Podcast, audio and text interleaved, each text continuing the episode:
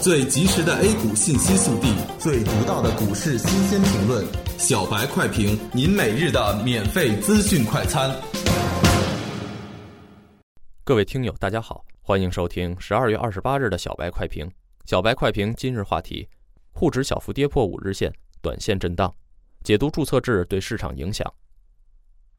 消息面上对今天的盘面影响不大，因此今天开盘并无出现大幅波动。沪深指数微微小幅高开，之后指数走势出现了分歧。沪指围绕着五日线小幅波动，盘面时红时绿，总体比较平衡。深成指开盘虽然有小幅回调，但依然保持红盘，始终在五日线之上震荡。截止中午收盘，沪指报收三千六百二十点七七点，跌七点一四点，跌幅百分之零点二。注册制也是千呼万唤始出来，经过多次的市场预热以及评估，终于提交全国人大常委会，并且表决通过，决定自明年三月一日施行，期限为两年。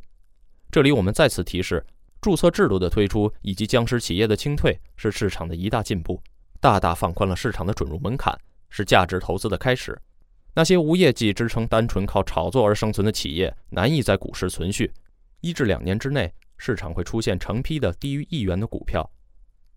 计生法修正案获得了全国人大常委表决通过，从明年元旦以后出生的二胎都是合法的，而且不再对晚婚晚育做出限制。在后期对同英概念等股票将会产生积极的操作影响。今天盘面上权重领跌，对大盘造成了非常大的影响。其中，保险、银行、煤炭、石油和证券跌幅居前，酒店、餐饮。软件服务、运输设备、公共交通和电脑设备等板块跌幅居前。技术上看，沪指已经跌破五日线，目前正在朝着十日线靠近。随机指标 KDJ 自从上周五中高位死叉向下之后，已经开始向下发散，目前并无止跌的迹象。操作上只需要把仓位控制在不超过四成即可。元旦和春节将至，主力机构也都普遍比较小心，中长期的市场重心还是在逐渐的上移。